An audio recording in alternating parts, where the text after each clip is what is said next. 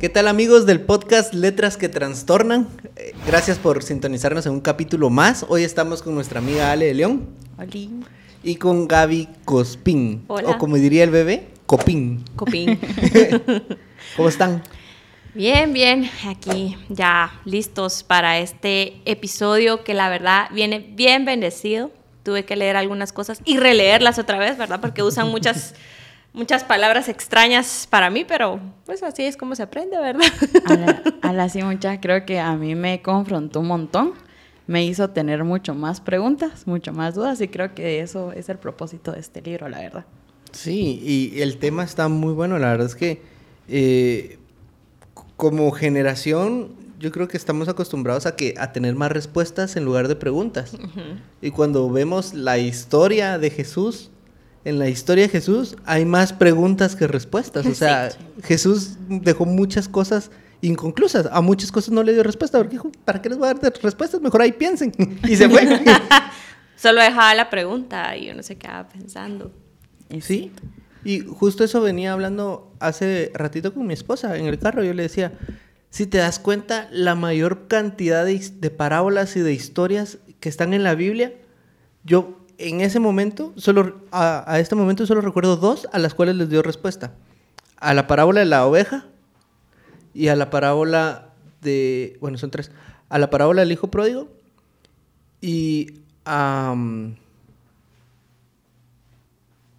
y a las semillas. Ah, ya. Digo. A esas, a esas tres les dio, les dio respuesta. Luego las demás las dejó así como, que ustedes piensen.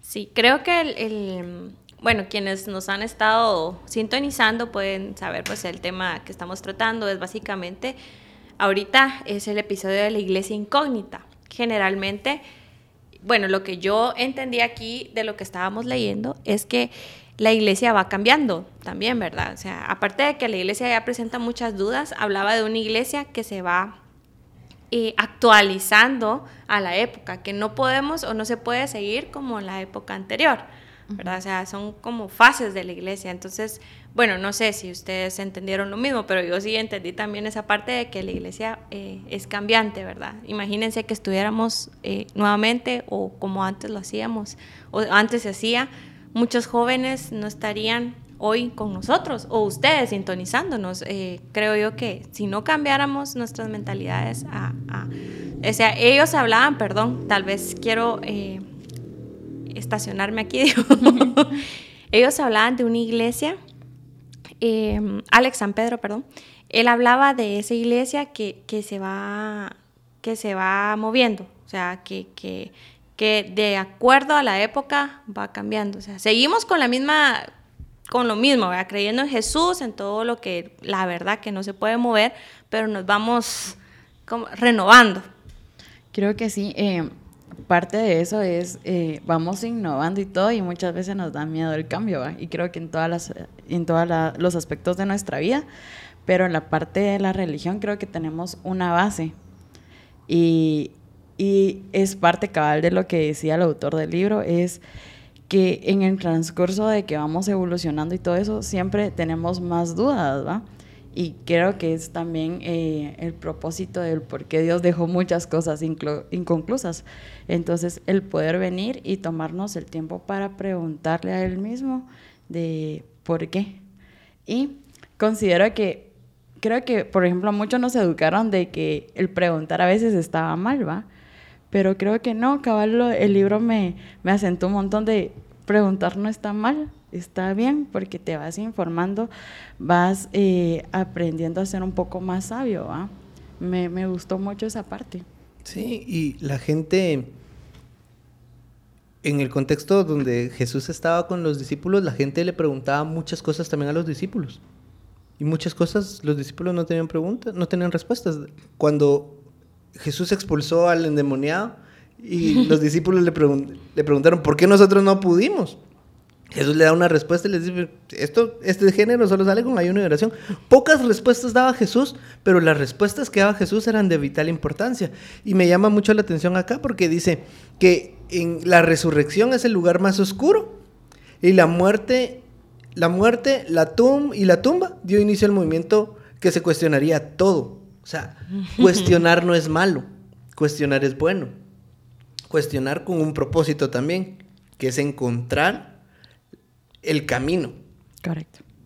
Hablando con, con mi esposo, Luis, algunos lo conocen, eh, escuchando el, el podcast de Andreita, de Dani y de Arlen. Nos, Estuvo muy bueno. Sí, uno Sí. se queda, de verdad que uno es bendecido escuchando los podcasts. Arlen sí leyó. Ah, uno viene, uno, uno empieza como a, a escuchar a otros y entonces tu mente empieza a, a activarse, a pensar, a, a dialogar. Entonces con Luis veníamos escuchando el podcast y veníamos, ¿y qué pensás de esto? Ah, Entonces eh, hay una parte que nos encantó y creo yo que, que, o sea, que nos hizo concluir a, Luis y a mí en que sí, siempre debemos preguntar, ¿verdad? Aunque siempre van a haber preguntas que van a quedar sin respuesta.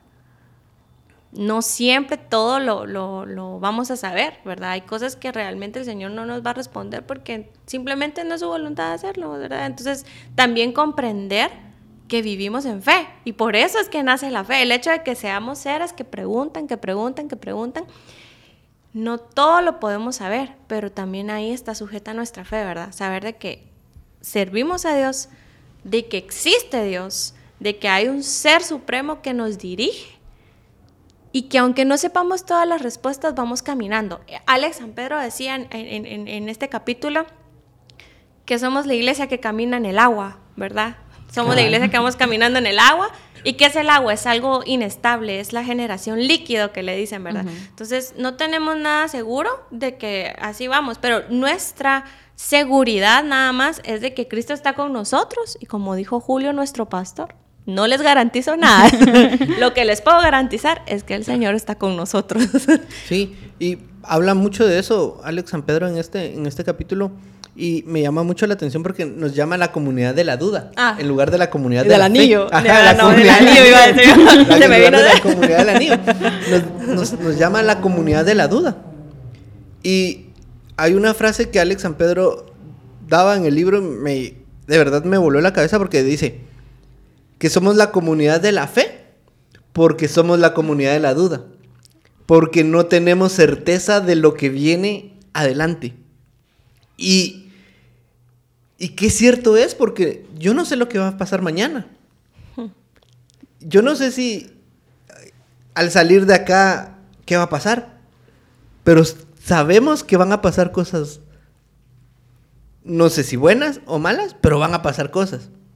Y- No, y el, cuando fue el jueves, íbamos de camino al trabajo con mi esposa. Y nos empecé a sentir que el carro me jalaba hacia un lado. Yo salí normal. Yo dije, aquí llego tranquilo a la- al trabajo, que si nos pinchamos llanta. Ajá. A las 6 de la mañana, donde el tráfico está así brutal. No te envidio, amigo. Y eso era, había que resolver de alguna manera. Mi solución fue démosle. Llegamos al trabajo en la Peque y ahí cambiamos la llanta. Me tardé un montón cambiando la llanta, por cierto, pero se cambió la llanta. Y, aquí vamos con esto. La comunidad de la duda es la comunidad que tiene fe, porque no hay certeza en lo que viene. Y muchas, muchas veces ahora la iglesia está dando, una iglesia muy sistematizada con todas las respuestas, está evitando que la gente tenga fe, porque la fe se activa cuando viene lo incierto. Yo, yo quiero leer tal cual di- dice el libro, y cabal es parte de la fe. Dice, cuando la iglesia está segura de todo, con todas las respuestas sistematizadas, no necesita la fe. La fe solo se utiliza en el contexto de la incertidumbre y de paso Dios, sin fe es imposible agradar a Dios. Me voló la cabeza cuando leí eso a ustedes porque creo que estamos acostumbrados a dar todo por, eh, asumimos todo. ¿va? Y Yo asumí que iba a llegar tranquilo al trabajo y no. iba así. Cabal, entonces creo que viene también un poco relacionada con justo con el podcast de Andreita, Arlen y Dani, porque ¿por qué no cuestionamos las preguntas que realmente tenemos, sino que solo asumimos de estoy pasando por este este proceso, entonces tal vez porque pequé, ¿verdad? Pero no le estás preguntando realmente a Dios el que me quiere enseñar a través de este proceso. Entonces estamos tan acostumbrados en cualquier eh, momento de nuestra vida, en cualquier proceso, a asumir las cosas cuando no es así, cuando yo sé que Jesús y Dios te quieren dar una respuesta, eh, una, sí, una respuesta exacta a esas preguntas que tenés. Y saben que esto es útil acá en la iglesia y para la vida, ustedes. Nunca se me va a olvidar, tengo algo tan presente. Em, cuando yo estaba trabajando en una aseguradora, no voy a decir cuál, eh, me recuerdo y eso me quedó grabado y eso era de lo que analizábamos con Luis y yo le comentaba, es de que eh, yo llegué y le dije, ¿verdad? Porque estaba pasando una situación, mire, eh, yo me había cambiado de puesto y, y, mire, esto hice, hice, hice, pero aquí me estanqué por esto, esto y esto, ¿verdad? Entonces él me dice, ¿y por qué lo hizo así? Y yo, pues porque así estaba, ¿verdad? Así me explicaron, ¿verdad? Pero entonces él me empezó a preguntar, ¿pero por qué? Y yo, mi mente así como, pero es que, ¿qué puedo responderse así. Entonces, él, no me, mira, yo no le estoy em, para que usted se sienta mal, yo, yo le estoy preguntando para que sepa algo. Siempre pregúntese por qué, porque no todos los procedimientos que aquí están estipulados quiere decir que sean los correctos o los mejores, siempre pueden cambiar, me dijo. Entonces usted siempre pregúntese por qué hace las cosas y entonces usted puede venir y proponer algo de mejora si mira que en el por qué o en lo que está haciendo no está algo bien. Y yo me quedé. Alguien dijo por ahí, cuando hay algo muy difícil que hacer en el trabajo hay que dárselo al más aragán porque siempre va a encontrar la manera más fácil de hacerlo. Como no se me ocurrió. ¿Sabes? Algo que me encanta lo que decís. Eh, Luis y Gaby, bueno, Luis Aguilar y, y Gaby son mis pastores ¿verdad? Eh, de arena. Pero algo que me encanta de cuando platicamos, creo que con todos, es de que siempre nos preguntan. No es como nos den un consejo de directo, sino ¿cómo te sentís? ¿Y qué piensas de esto? Ah? Siempre nos hacen como pensar el, el por qué sentimos o pasamos esas cosas. Algo que tú decías de, que somos como una generación líquida, se podría decir. Creo que antes eh, todo era como más estable, ¿va? Todo era como... Eh, llevaba un proceso tal vez establecido o todo era como que eh, más eterno, se podría decir, ¿va? Por ejemplo, los matrimonios duraban más, las relaciones más, la iglesia se congregaba más, ¿va? Entonces creo que es parte también de la innovación, porque no nos estamos acostumbrando a ser esas personas que eh, estemos adaptándonos a esos cambios. Entonces me gustaba que justo decía eso del libro, de que em, antes todo era sólido, todas las iglesias eran sólidas. Eh, y por eso era como antes eh, les daba miedo los cambios que ahora tenemos. Por ejemplo, si algún anciano de la iglesia mira los cambios que ahora tenemos en la, en la iglesia de jóvenes, es como se cierran mucho. Y ahora esta parte de, de, tener cambios hace de que podamos venir y ganar más gente, ¿verdad? Creo que en todo existe como un no sé cómo decirlo. ¿Saben qué pasa con la... ¿Cuál es la diferencia entre los que preguntan todo y nada creen y los que preguntamos pero tenemos fe? Es de que aunque no tengamos, eh, como decimos, las respuestas, por ejemplo, con lo que tú decías de los matrimonios, que los matrimonios ahora duran menos que los de antes, creo que hay, eh, sí hay una generación líquida en el sentido de que tienen miedo a las cosas que sean sólidas, ¿verdad? Todo va cambiando y entonces eh, todo se vuelve demasiado rápido. Pero para quienes estamos en la fe, a pesar de que somos generación de dudas, líquida, lo que quieran, que estamos para el cambio, sabemos diferenciar lo que sí es bueno y lo que es malo, ¿verdad? Sabemos, sabemos lo que le agrada a Dios, vivimos de acuerdo a los mandamientos que Él dejó.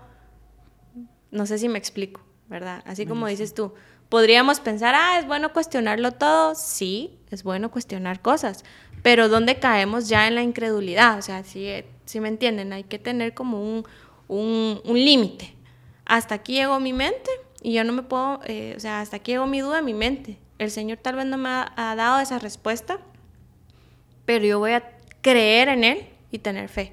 Porque hay una parte donde ya caemos en incredulidad. O sea, ya sabes que existe el Señor y te seguís preguntando, pero no sé qué. Entonces también creo que hay como que tener cierta parte de sabiduría y de pedirle a Dios que, que, que nos ayuda a guiar nuestras preguntas, a hacer las preguntas correctas y a que haya en nuestro corazón de cierta forma eh, esa fe, ¿verdad? Para, para seguir. Sí, yo me casé exactamente hace un año.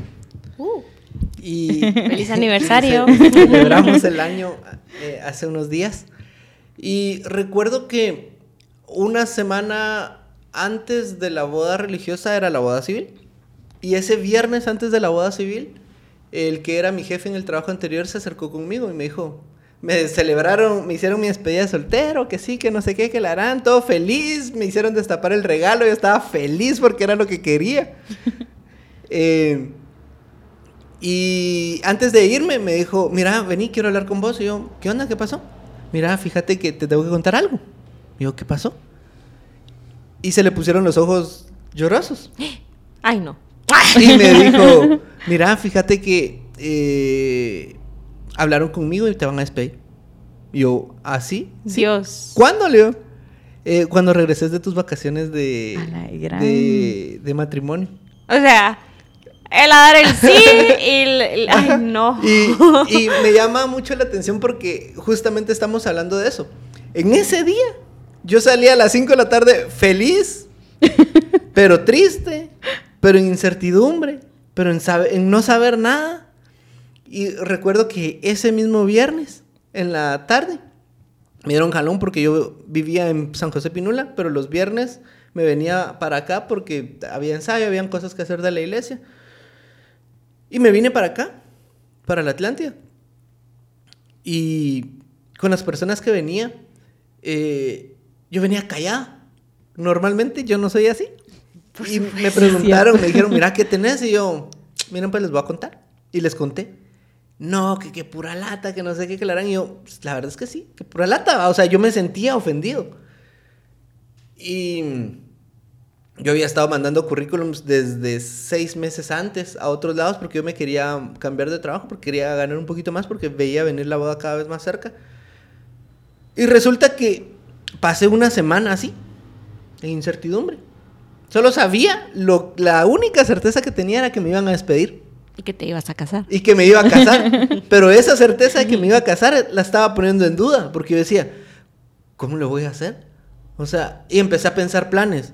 Yo dije, bueno, me van a dar un dinero del- de la empresa, con ese dinero pago un par de meses del, del apartamento. Y con ese par de meses del apartamento yo calculo que ya llegamos, ¿va? Yo calculo que en unos tres meses ya, ya está el trabajo. Yo ya tenía planes en la cabeza de cómo hacer para que ese dinero funcionara. Nos casamos, pasaron los días. eh, un miércoles me escribe el que era mi jefe, me dice, ¿vos cuándo venís? Y yo, mañana, mañana llego. Ah, va, ahí traes una mochila, me dijo. Y mejor si alguien te viene a traer, si alguien te viene a dejar, porque em, te van a despedir temprano. Ah, vaya, le dije. Llegué a la oficina, yo como que si no sabía nada. Las crónicas de una muerte anunciada. Yo ya sabía lo que iba. Llegué como que si no sabía nada, así de, ah, ¿qué tal? Que no sé qué, buenos días, que no sé qué. Pasé saludando a todos, entré a la oficina. Cuando entro a la oficina, la compu que yo usaba era una laptop, ya estaba en otra esquina. Y estaba la compu que, que habían comprado la nueva, estaba en el lugar donde yo estaba, pero ya habían más cosas. Y mis cosas no estaban ahí. Y así como, Ni gracia para hacer las Ajá. cosas. O sea, mínimo me hubieran avisado, ¿va? Y fue así como el shock. La cosa es que me despiden ese mismo ratito y todas las cosas pasan. Pero ¿a qué voy con esto? Me casé un sábado. Tres días después, tal cual como la muerte de Jesús, al tercer día me llaman, después de casado, me llaman de otra empresa. Me dicen, miren, fíjese que queremos, eh, eh, le llamamos para confirmarle la plaza. Wow. Y yo en mi no sé qué hacer, no sé qué hacer, no sé qué hacer. Y cabal, yo andaba pendiente del teléfono, porque había tenido varias entrevistas con ellos. Y justo el viernes antes de la boda, me casaba sábado por el religioso, ese viernes en la tarde a las cinco y media me llama a Recursos Humanos de la empresa en la que estoy ahorita. Mire, fíjese que queremos ver si puede venir a una entrevista el lunes. Y yo, el lunes me queda re bien. Íbamos a pasar sábado y domingo, en la, domingo y lunes en la antigua con, con la Peque. Y regresábamos lunes en la mañana, en, a- en la tarde. Y me quedaba re bien porque la empresa está en Misco. Y cabal pasé la entrevista, estuvimos ahí en la entrevista, luego bajé de la entrevista, me subí al carro y le dije a la Peque, me van a llamar. Cabal, dos, tres días después de esa entrevista me, me llaman para confirmarme la plaza, ganando el 50% más de lo que ganaba en el trabajo anterior. Pero ¿a qué voy con esto? Había incertidumbre. No sabía qué era lo que iba a pasar. Y me pegó tanto esto de que somos la comunidad de la fe, porque somos la comunidad de la incertidumbre no sabes qué va a pasar. Somos la comunidad de la duda. Eso. Amigos, y para estar claros, la peque a la que se refiere él es no su hija, sino es su esposa. Ay, perdón.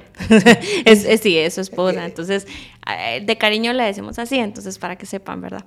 Eh, para quienes no la conocen, ¿verdad? Correcto. Yo les quería leer algo bien interesante que, que, que, que encontré cabal en esa parte del libro, donde dice... El desapego reina, nosotros propon dice, donde el desapego reina, nosotros proponemos que el amor a Dios y al prójimo no son negociables. En lugar de la discontinuidad, creemos en una narrativa que tiene sentido, donde nosotros podemos continuar el legado de nuestros padres y dejar un legado para el futuro, donde el olvido del ayer se suma al consumo de la novedad que también pronto será desechada por una novedad más reciente. Nosotros recordamos que lo valioso perdura para siempre y soñamos con crear, no productos de consumo instantáneo, sino culturas eternas. Ese texto tal vez eh, define mucho de lo que todo el, todo el capítulo habla. Nosotros vamos contra cultura somos la comunidad de la, de la duda, decía ahí, ¿verdad? Yo, yo me recordé de la película de Señor de los Años, somos la comunidad del anillo, no, la comunidad de la duda, o sea, la comunidad de la fe, la comunidad de la duda. Pero esa comunidad de la duda es la que justamente plasma aquí, que sí retenemos lo que es valioso y hacemos los cambios donde tienen que estar, pero tenemos una base, una base, y esa base no cambia, y esa base es Jesús.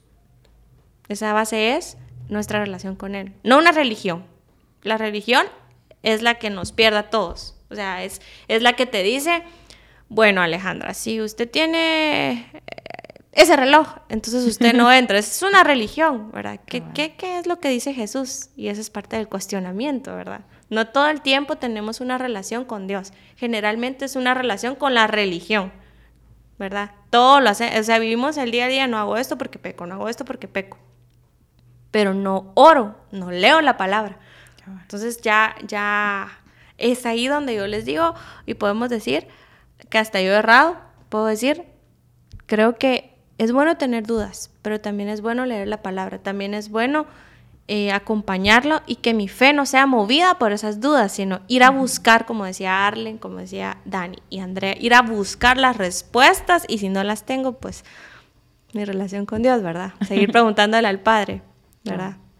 Sí, la iglesia en labios de Jesús, el, autor del libro eh, dice, bueno, esto es Mateo 16, 18, dice, tú eres Pedro y sobre esta roca edificaré mi iglesia mm. y los poderes del infierno no prevalecerán contra ella. Y luego sigue diciendo el libro, dice, solo aparece en el Evangelio de Mateo en dos ocasiones, nada más, y la iglesia se ha complicado demasiado, de verdad. Yo creo que como iglesia, como nos hemos complicado mucho. Y yo sé que varios de los que han pasado en este podcast han mencionado la serie de Chosen, pero yo igual la estoy viendo. la voy a ver ustedes. Mírenla, está muy buena. Y se ve como los fariseos atacan a Jesús por cosas religiosas. Y justo en el capítulo que, que vi ayer, que vi en estos dos días anteriores, Jesús sanó a un paralítico, al paralítico del tanque de Bethesda. Y ahí en el en donde estaba el tanque Bethesda estaban unos fariseos. Y pero Jesús va a sanar al, al, al, paralítico con intención de que los fariseos lo vean. O sea, Jesús iba así de... Con un propósito. Ajá. Y en el capítulo que, que vi ayer, justo se ve como los fariseos interrogan al paralítico. Y la respuesta del paralítico es, yo no sé quién es. A mí me dijo que se llamaba Jesús. A mí me sano y es lo único que sé. Pero es que dame más respuestas. No las tengo.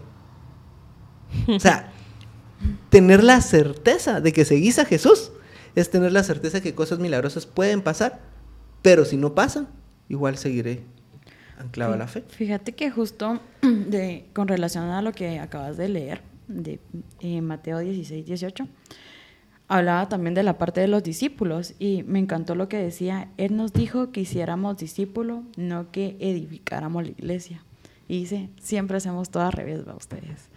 A veces nos, nos enfocamos más en, en, en, la parte como, eh, por ejemplo, en la iglesia, si nosotros somos la iglesia, ¿verdad?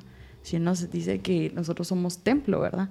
Entonces, Jesús nos mandó a ser discípulos, creo que Él lo hizo. Él no se enfocó en, en un lugar, Él iba siempre a, a, todos lados a predicarle a multitudes, ¿verdad? Entonces pues, nosotros estamos acostumbrados siempre a hacer todo al revés y creo que es algo que nos hace no salir de nuestra zona de confort, ¿verdad?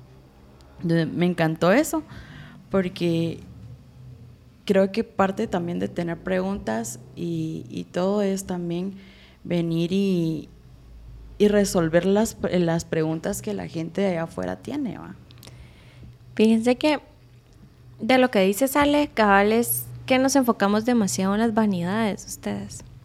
Creo que hemos cometido ese error de muchas veces creer que hacer solo que haya lucecita, que haya esto, que haya el otro, que, que, que todo que salga de control. O sea, nos afanamos tanto, por ejemplo, ahorita Eduardo me va, me va a querer matar por lo que voy a decir, pero perdóname de una vez antes.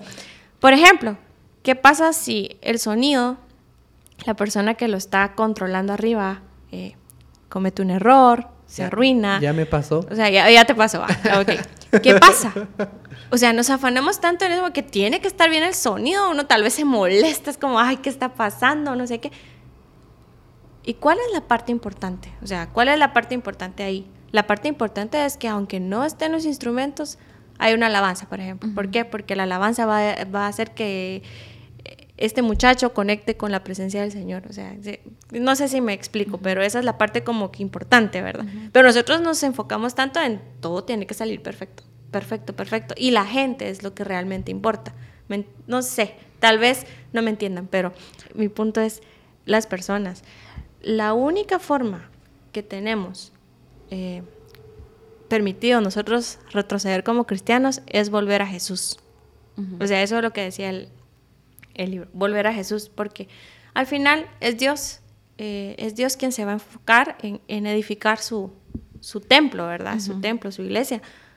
Pero nosotros tenemos que enfocarnos en hacer esos discípulos como leían ahí, o sea, de nada nos sirve estar entreteniendo a 300 personas con lucecitas, con un buen sonido, con todo, perdón, otra vez, perdón, no, estoy diciendo que tenga que estar mal el sonido, hay que hacer las cosas con excelencia, pero mi punto, ¿verdad? Rescato.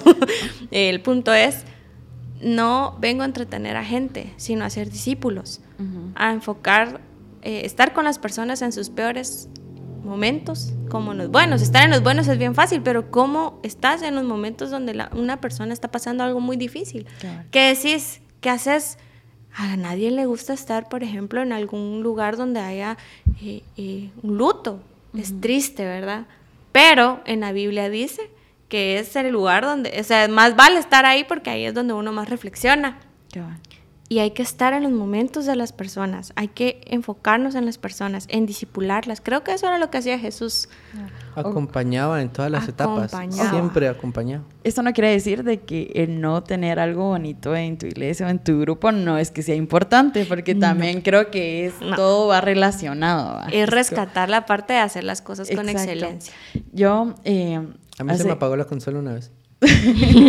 ya, sácalo, amigo. Yo no sabía. ya vieron cómo todo sale a la luz. ¿Saben algo que me, hace recordar esto? Eh, el año pasado no teníamos lugar para hacer grupo. Creo que la mayoría nos estuvo ahí apoyando, buscando casita y todo. Pero recuerda que eh, parte de volver a hacer grupo presencial era, bueno, yo vivo hasta donde Tecún. eh, yo vivo lejos de ustedes, entonces el poder venir a hacer un grupo hasta acá a Los Olivos, para mí es un gran sacrificio. Y el hecho de no tener un lugar era como un poco bien frustrante.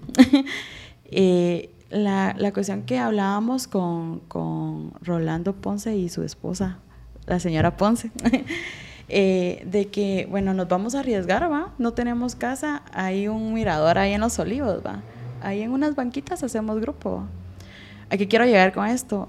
Ahí me pude dar cuenta de verdad que el lugar realmente no es lo importante, sino que eh, cómo dejamos que Jesús se relacione en ese momento, cómo dejamos que la presencia de Dios venga y nos llene nuestros corazones. Y creo que hicimos dos o tres grupos ahí y creo que fueron los más bonitos que he tenido, aparte de los que he tenido estos, estos sábados. Pero creo que el, el momento o cómo podemos entregarle el corazón a Dios en ese momento donde todo estaba oscurito, en la naturaleza y todo.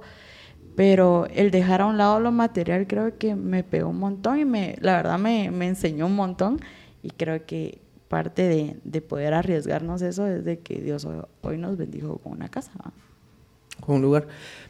Me llama mucho la atención lo que estamos hablando ahorita porque eh, Pablo de Tarso tenía mucho trabajo. O sea, Pablo de Tarso me llamó mucho este pedacito porque dice, eh, pistolas disparando a todas partes con tal de dar a algo.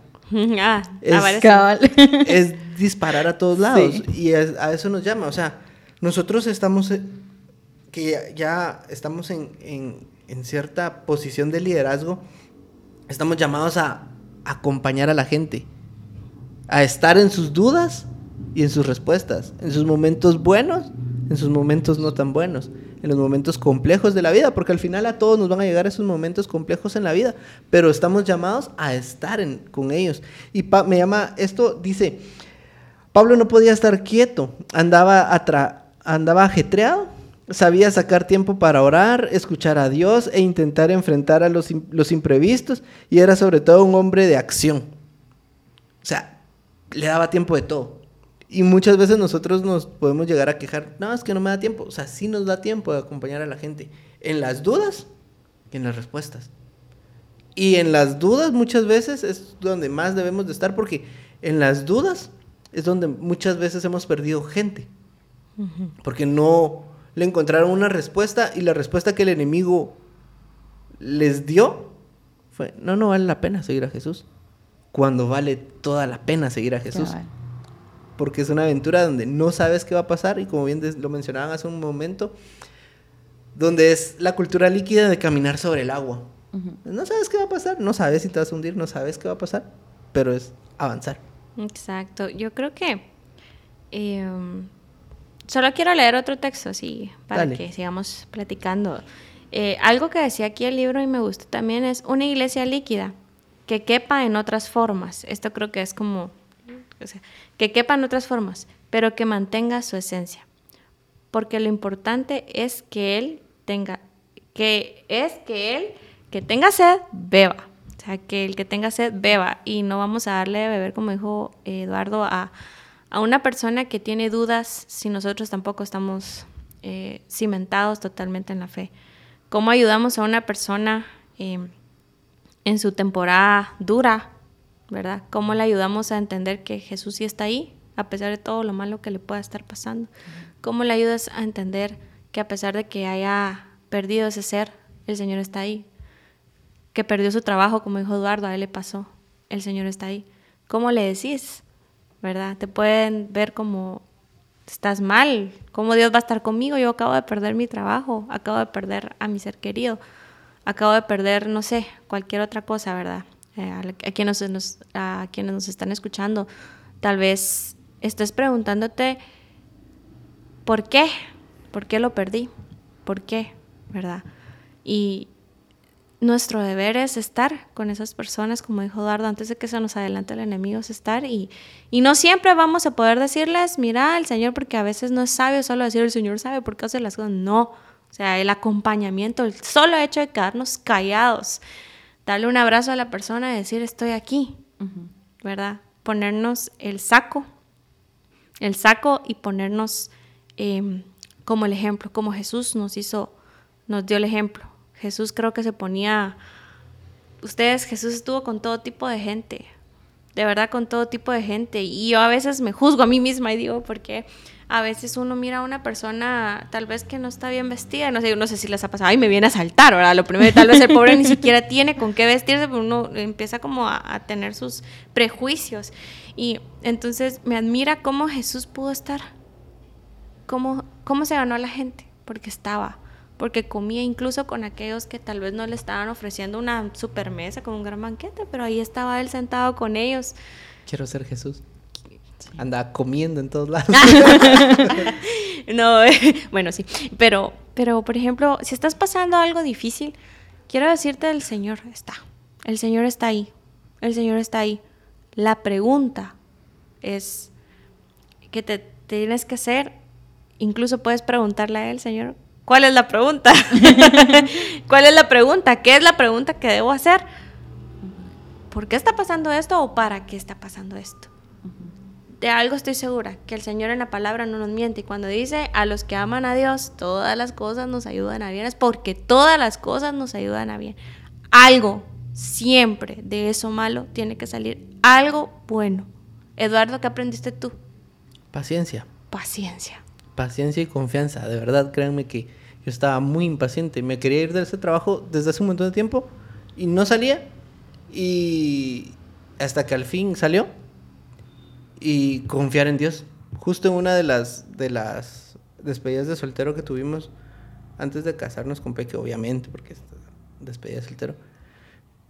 Alguien me dijo, aprende a pedirle a Dios y pedirle provisión, mas no le pidas dinero. Quiero eso. Y así empecé a orar. Y desde ahí empecé a ver un montón de milagros que sigo viendo todos los días. Señor, pero yo quiero ir. Mentira. ¿Saben qué? Me encantan los podcasts porque uno creo que puede hablar con sus testimonios. Sí. fíjense que yo ahorita no estoy trabajando bajo dependencia porque trabajo en la casa 24-7 y crean lo que sí lleva trabajo. Eso no termina ustedes. esto no termina. Esto es de semana completa, ¿verdad? Yo no tengo fines de semana así como que, ay, llegó el sábado, llegó nada. Para mí es de recorrido. Entonces, pero ya me salí el contexto. Lo que quería contar era lo siguiente, de acuerdo a lo que Eduardo eh, también estaba contando su anécdota.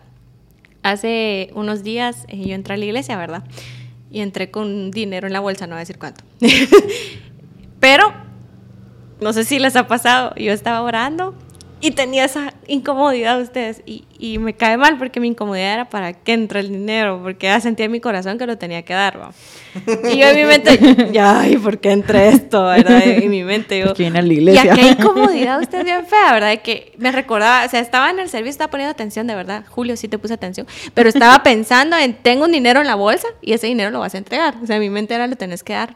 Y una incomodidad, miren, yo no les puedo explicar. Entonces ya, no aguanté, pedí un sobre metí el dinero, ¿verdad? yo de una vez porque de ahí me va a hacer la loca. Entonces lo entregué y yo, Señor, ¿por qué entro yo con dinero a la iglesia? Siempre me pasa, ya van dos veces que me pasa eso. Les quiero decir, yo llevaba ese dinero y dije, Señor, lo poco que hago porque me dedico también a maquillar, son negocios que me salen extra, ¿verdad? Lo entregué, lo entregué y dije, bueno, ahí está. ¿Y saben qué pasó? Que lo que di no era nada, mucha al siguiente fin de semana se me multiplicó. O sea, un domingo lo entregué, el otro, el otro domingo estaba prestando otro servicio de maquillaje. El doble de lo que había entregado, literalmente el doble, y de ahí me llamaron otras dos y ahorita abril casi lo tengo lleno. O sea, de verdad, créanlo que cuando el Señor les pone a uno, o sea, yo que aprendí ahí en ese momento es a entregar. Mi pregunta fue, ¿por qué entré este dinero a la iglesia? Pero después es, ¿para qué, Señor? Aquí está, lo entregué, obedecí y el Señor de verdad, en medio de esa duda, el Señor me dio su respuesta. Sí, lleva. ¿Sabes? Algo que me, me, me hizo recordar ahorita. Yo viví casi que el mismo proceso que, que Potter, ¿va? Em, cuando yo en algún momento me alejé de la iglesia, ¿verdad? Ustedes, es parte de mi testimonio. Fui a hacer testimonio. la cuestión es de que cuando yo decidí regresar, porque a mí, alguien que realmente ni viene a la iglesia, ustedes, que él es de otra iglesia, me vino a dejar a esta iglesia. Dios sabe el propósito de eso. Pero justo cuando decido venir y reconciliarme con Dios, eh, mi papá pierde el trabajo, mi hermano pierde el trabajo y necesito después me habían despedido de, del trabajo. Y mm, la cuestión es que me, me, pidieron días, al final ya no me despidieron y todo, ¿verdad? Aquí quiero llegar esto. Eh, realmente, cuando decidís poner primero a las cosas que, que Jesús hace o tu propósito que tenés sobre la tierra, eh, te van a venir un montón de pruebas, ¿verdad? Pero a través de esas pruebas, Dios también está trabajando en tu corazón y te está haciendo de que te preguntes el por qué te sacó de los lugares, ¿va? Porque como decía Gaby, ¿por qué te hizo perder a estas personas? ¿Por qué te alejó de esas amistades? ¿O por qué te hizo tal vez perder tu casa o, o lo que hayas perdido en ese momento? ¿va? Sino que realmente el, ¿qué me querés enseñar a través de esto? Entonces, eh, me encantó cabal lo del testimonio que decías tú y lo que decía Gaby, que estos momentos nos hacen recordarnos de lo que Dios ha hecho en nuestra vida y que a veces olvidamos. ¿va? Sí, amigos, yo creo que lo importante eh, de todo lo que hemos platicado y que queremos que de verdad todos se lleven en su corazón, nuestra conclusión general es, somos una iglesia, sí, cambiante, sí, tenemos muchas dudas, eh, tenemos que adecuarnos a la actualidad porque los jóvenes van cambiando, las generaciones van cambiando, ya no se trata de, imagínense si llegáramos con el con, como antes, yo creo que hubiéramos perdido ya mucha juventud. Y entre ellas yo. Yo fui rescatada porque alguien dijo, voy a hacer las cosas diferente, pero con la misma esencia. Todos los que seguimos a Cristo tenemos una misma esencia. ¿Tenemos dudas? Sí, porque eso es lo que nos hace caminar en fe, pero tenemos una misma esencia. Y aunque habemos iglesias, refiriéndome al cuerpo de Cristo, ¿verdad? No al templo, eh, hacemos cosas diferentes, eh, lo importante es la esencia. Les quiero leer Efesios 4 del 5 al 6. Dice, hay un solo Señor, una sola fe, un solo bautismo, un solo Dios y Padre de todos, quien está sobre todos, en todos y vive por medio de todos. ¿Verdad? Y quiero dejarlo eso en, eh, acá amigos, no sé si ustedes tienen alguna conclusión que quieran dar, que con lo que se quedan dijeran los de pro, ¿verdad? Yo palabra. Quiero, quiero leer algo que me encantó, que es al final del capítulo y la iglesia, la novia de Cristo, ha cometido todos los pecados que eran posible cometer, pero es santa. Con eso me quiero quedar yo del capítulo. Yo me quiero quedar con que no importa cuántas reglas nos hayan puesto, Jesús siempre nos sigue amando, ah, porque en medio de las reglas fallamos y fallamos mucho, pero aún así Dios nos sigue, falla, nos sigue, ah, nos sigue amando a pesar de nuestros errores y nuestras culpas.